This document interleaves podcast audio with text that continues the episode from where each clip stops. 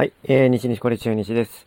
えー、4月の6、7の神宮での試合を振り返りたいと思います。はい。というわけで、まず4月6日、水曜日からですね、えーと、中日ドラゴンズは、えー、神宮でヤクルトと戦いましたが、1対2で、えー負けてしまいました。これで1点差での試合が7試合連続続いたということになりますと、僅差の試合が続いてます。はい。で、えー、この日ね、選抜は、えー中日は福谷、えヤクルトは高梨で始まりまして、結局、えー高梨が今季2勝目、福谷は今年初登板だったんですけど、えー、1敗を喫してしまいましたという内容です。はい、試合ですけれども、2回裏に、えーまずヤクルトが先制します。えーキャッチャーの松本直樹選手が、えーレフトへのツーランホームラン。これね、あの、僕はあの、現地、観戦しに行ってたんですけど、えー松本選手ですごいですね、なんか、打球がね、すごかったですね。レフトへ、えーライナーで飛び込んでたんですけど、あの、打った瞬間はね、その、まあ、レフト、取ってほしいなと思ったんですけど、全然打球が落ちてこなくて、そのまま突き刺さりましたね。うん。あのーキャッチャー、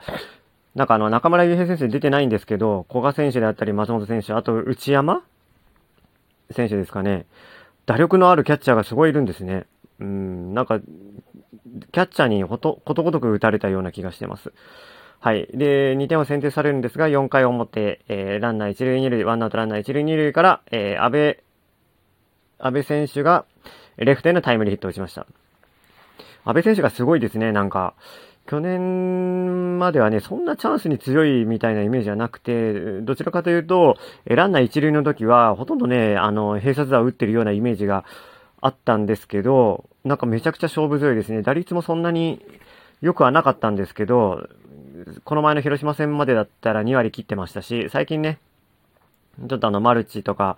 えー打ってきたんで、えっ、と、2割6分ぐらいまで上がってきてるんですけど、その、率が悪い中、あのここは打ってほしいって時に、ちゃんと打ってくれるっていう、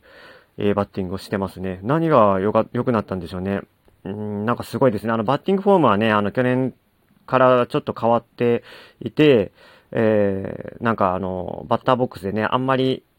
無駄な動作がないというか、あの静かに構えてるなっていう感じが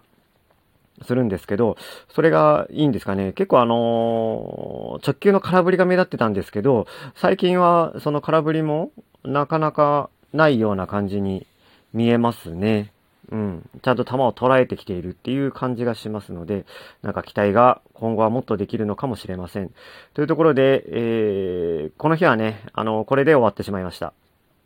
ヤクルトのね、あのー系統にも阻まれまして、ヤクルトは、えー、6回で高梨が、えー、マウンドを降りまして、その後、石山、田口、清水、マクガフと系統が続きましたと。このね、田口のところね、あの、満塁になったんですけど、岡林があの、1球目はね、緩い球を打って、ファーストゴロでアウトになってしまったっていう場面がありました。1球でね、締められちゃって、これ田口ね、そんなに球速いピッチャーでもないですし、ここはね、もうちょっと落ち着いて勝負をしてほしかったなって感じはしますが、岡林はね、結構あの、まあ、早めから打ちに行くタイプでもね、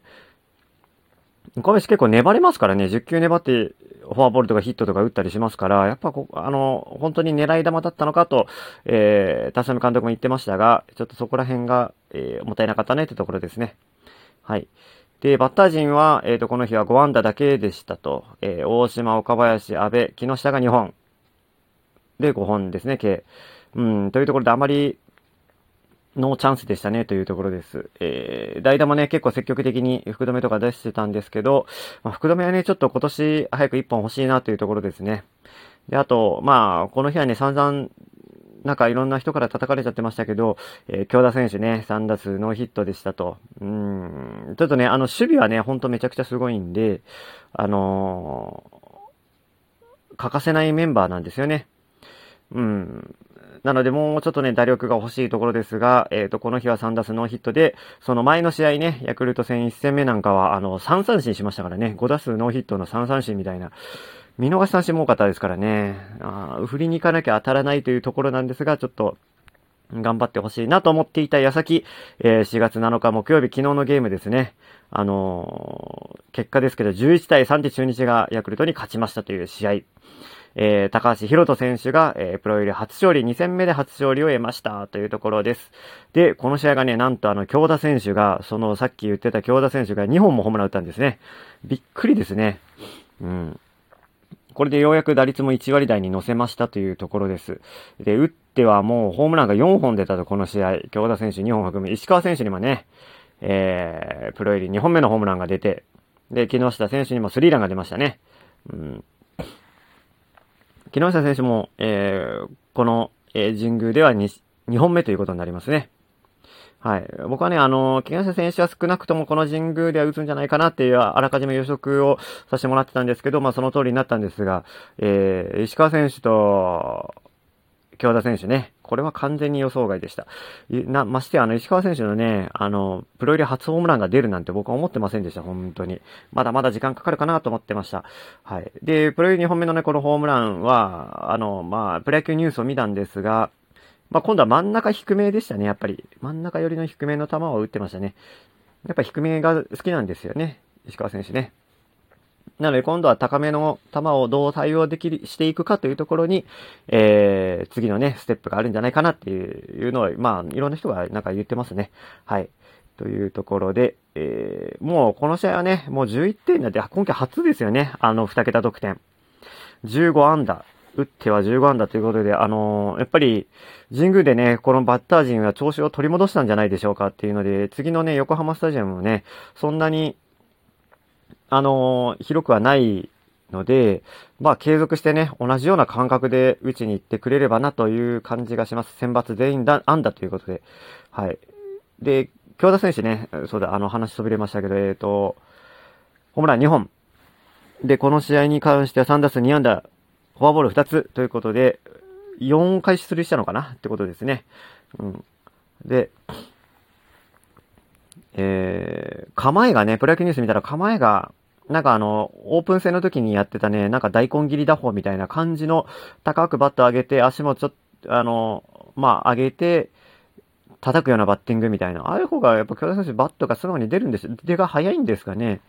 うん。当たりやすいのか、前に飛びやすい、なんか、なんでかわかんないですけど、本人に合ってるんだと思うんですよね。だから、あれで、まあ、本当になんでね、途中で戻しちゃったのかなって感じがするんですが、まあ、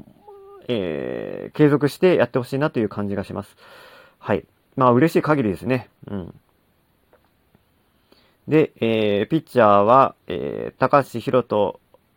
えー、清水、清水、田島、森と繋いで、えー、この試合はクローズしたと。で、高橋選手が、えー、プロ入り初勝利。2試合目で初勝利ということだったんですけれども、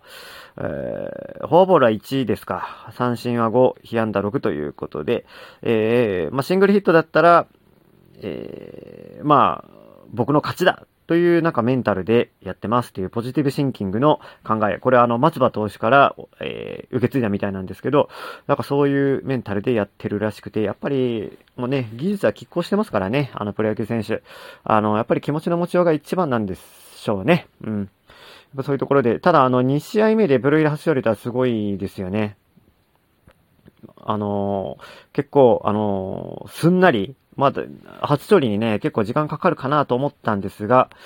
は、あの、すごいことですよね。まあ、1年目は去年は出なかったですけど、まあ、高卒ピッチャーというと、すぐ比べてしまうのが、まあ、小笠原慎之介ですよね。近くで言うと。まあ、あの人は1年目から出たかな ?1 年目で2勝ぐらいしたような気がするんですけど、まあまあまあ、ただ、あの、1勝するのに結構時間かかったような記憶があるんですね。まあ、それに比べてすごい順調なスタートは切れたということで良かったんじゃないでしょうか。あのー、春季キャンプの、えー、ストライクテストでも、確か上位、2位でしたっけ ?2 位に入ったんですよね。高橋宏斗選手。だからあの、フォアボールで崩れる心配がないというところだ、という評判だったんですよね。うん。まあ、そんな中、あの、一戦目のね、DNA 戦は、あの、まあ、緊張もあったでしょうが、えっと、フォアボールから崩れてしまいましたっていうところだったんですが、この試合は、えー、フォアボールは1個だけというところで積極的に攻めれたっていうことなんじゃないでしょうか。まあ、ホームランはね、浴びてしまったものの、まあまあまあ、ヤクルトですし、しょうがないですよね。まあ、とはいえ6回差し手だったら一応クオリティスタートってね、言われてるぐらいなんで、普通のね、だるくなるチームであったら、えー、これくらいで、勝利としてなることができるんですよね。うん。なので、まあ力強い球を持っているっていうことですし、えー、いろんな球種でストライクが取れるということらしいので、まあ今後に、あの、さらに期待をしたいなと思います。まあローテーションどうやって回していくのかな？中6日で、今回中6日じゃないですもんね。中7日開けたのかな？なので、えー、まあ、去年のね、ヤクルト奥川みたいに、えー、大事に大事にというローテが続くをそうやってやっていくのか、えー、まあ、小笠原のコロナで倒れちゃったし、えー、まあ、臨戦態勢ってことなんでね、ちょっとあの、ローテーション感覚どうなるかわかりませんが、はい、えーと、今後にも期待したいなと思います。ということで、この神宮での3連戦、鬼門神宮と言われてた、去年は2勝7敗だったらしいんですけど、それを、えー、早くも2勝1敗と、去年の神宮での勝ち数に並んでしまいましたというところで、はい、投打ともに